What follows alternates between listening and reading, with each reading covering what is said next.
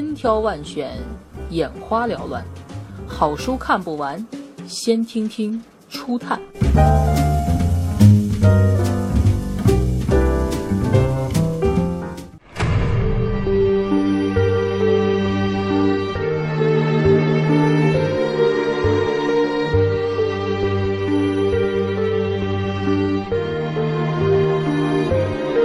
《梵高传》，作者史蒂文·奈菲和格雷格里·怀特·史密斯。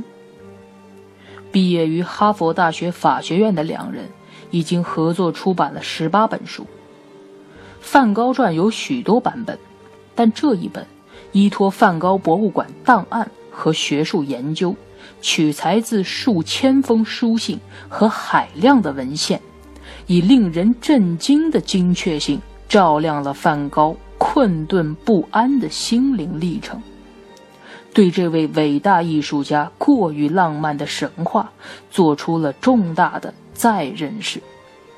他早期为赢得容身之地所做的斗争，他与弟弟提奥亲密却紧张的关系，他丰厚广博的文学艺术修养，他恣意又狂乱的私生活。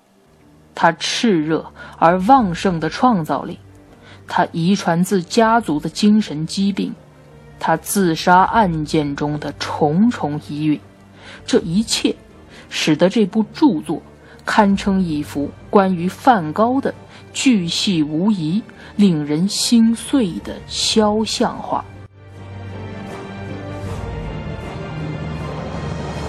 我是个狂人，文森特。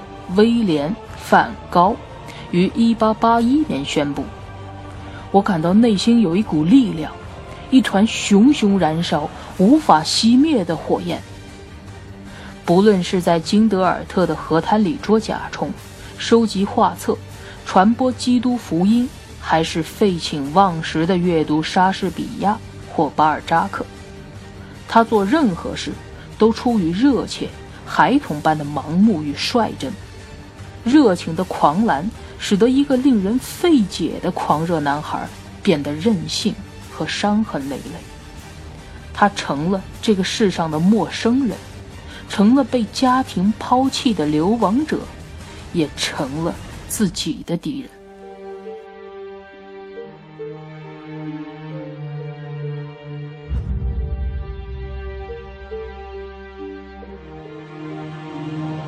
没有人。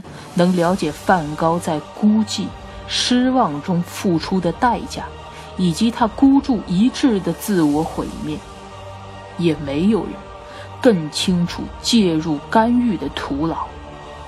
于是，人们叫他疯子。早在梵高还没有进精神病院时，人们就已将他的艺术视为疯子的作品。一位评论家。曾将其扭曲的造型、夸张的色彩描绘为疯癫的产物。弟弟提奥极力阻止人们将梵高称为疯子，在他看来，梵高不过是个异类，一个爱在风车前折腾的堂吉诃德式的怪人。也许并不疯癫，只是高贵的反常。毕竟，很多画家都是疯了以后才开始创作出真正的艺术。天才总是沿着神秘的轨迹成长。没有什么比那些数目庞大的画作更能说明梵高桀骜不驯、极具爆发力的性情了。也只有通过窥探这种性情，追溯这段血泪历程，我们才能真正读懂。他源自内心的艺术，读懂他那份近乎固执的坚持，而艺术恰是梵高人生的最佳诠释，真实、透彻、发人深省。他相信，不论是宁静和喜悦，还是痛彻心扉的战栗，都在他的艺术中得以释放。做我所感，感我所做。是梵高终其一生的写照。倘若没有读过他的故事，也就无法读懂他的艺术。最后，请记住文森特·威廉·梵高的昭告，我就在我的画中。